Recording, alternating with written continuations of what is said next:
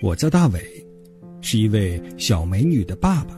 每天晚上我都会有这样的任务。爸爸，我要睡觉了，我想听睡前故事。好，好，好，咱们就开始今天的睡前故事。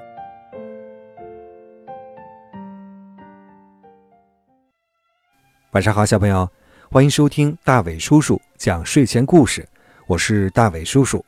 在今天节目一开始啊，还是请进两位小朋友，看看他在今天为大家带来了怎样的才艺。首先来请进第一位小朋友吧。我是瑞凡，我三岁了。好，我想给大家唱一首歌的名字就我听过。你是我的小小苹果。这么爱你，都不嫌多红的小脸妹子，我的心窝，点亮我生命的火，火火火火火，你是我的小呀小苹果，就像天边的月亮，说春天又来到了火，看那山坡，种下希望就会收获。谢谢大家参与。非常感谢你精彩的表演。那第二位小朋友又会带来什么样的才艺呢？我是刘伟新，我是济南和华阳山庄的。大伟叔叔，我给你唱个歌，叫《小星星》。一闪一闪亮晶晶，满天都是小星星，挂在天上光光明，好像几朵小。眼睛。喜欢听大伟叔叔讲睡前故事的小朋友，可以发送微信，微信号码是拼音的巴啦啦三七二幺。两位小朋友的表现真的是非常棒。来开始今晚的睡前故事吧。今晚的睡前故事呀，叫做《海王的女儿》。从前有一位国王，他的王宫十分壮丽豪华，他有无数的奴仆和珍宝，但是他独自一人并不快乐，因为他没有娶过一个妻子。有一天啊，他的门卫走过来报告说：“报告国王，门口有一个商人。”他带来了一个美丽无双的女人，他说要把这个女人献给您。国王听了，对门卫说：“把他们带进来。”于是商人和女郎被带到国王的跟前。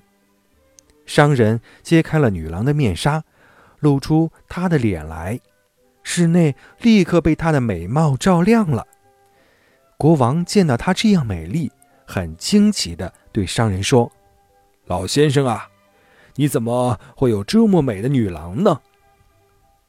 商人答道：“我花了三千金币才买到她，现在我把她献给你吧。”国王给了他一件贵重的袍子和一万块钱金币作为谢礼。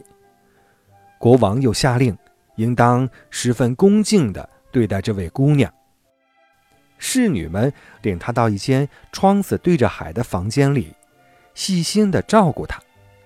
可是，无论国王对她说什么，这位姑娘却一直不说话。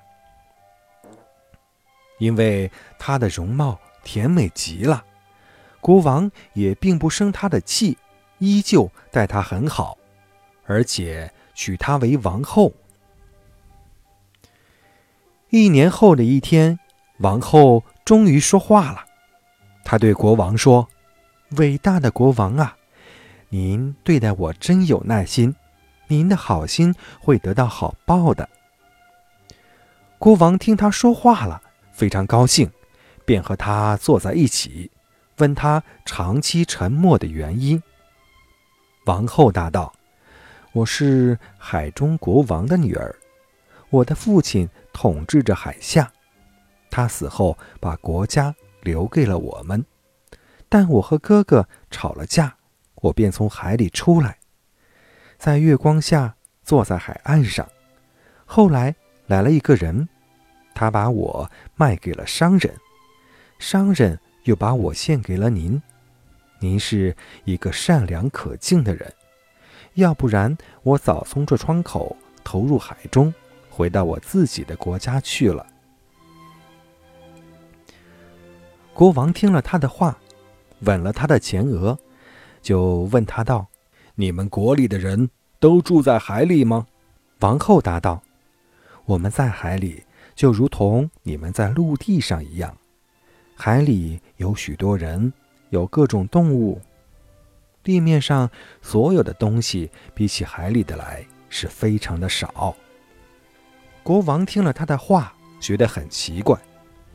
这时，他对国王说：“国王陛下，您现在藏在壁橱里，因为我的哥哥和我的母亲、妹妹就要来了。”于是国王便藏进了一个壁橱里。一会儿，海水汹涌起来，从海里出来了一个仪态俊美的年轻人，后面跟着一个灰白头发的婆婆和五个年轻的女郎。他们在水面上走，最后走到窗前，亲热地拥抱了王后。王后把经过告诉了他们。他的哥哥说：“啊，感谢上天，他使我们又团圆了。来吧，我的妹妹，和我们回家去吧。”国王听见这话，恐惧极了，生怕他的妻子会离开他。但是他听到王后说，国王是一个智慧和慷慨的君子，他待我好极了，我不能离开他。如果我走了，他会十分思念的，他太爱我了。国王听他这么讲，衷心的感谢他，因为他知道王后也很爱他，想和他永远快乐的在一起。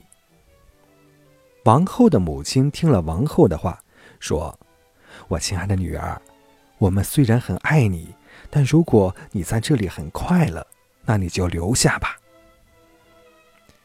然后王后从壁橱里引国王出来，王后的家人赶紧站起来向国王敬礼。国王邀他们住下，一个月后再回到海里去。不久，国王和王后生了一个美丽的男孩，王后的家人也到宫里来祝贺。孩子的舅父抱着孩子在宫里走来走去，突然间从窗口跳进海里不见了。国王惊慌极了，王后却走到他的身边，安慰他道：“国王，不要为儿子担心，不久他便会安全的回来。”过了不久。王子的舅父果然抱着王子飞进房里，对国王说：“现在这孩子能在海面上走了，就像您在陆地上走一样。”他还从口袋里拿出一盒珍宝作为礼物。王子渐渐长大了，他学会了一切王子应该知道的事，后来坐上了宝座，成为一个正义勇敢的国王。好了，小朋友，今晚的睡前故事呀，就讲到这里了。刚才的故事呢，叫做《海王的女儿》。好了，闭上你的小眼睛，乖乖的进入梦乡吧。大卫叔叔在山东济南，祝你晚安。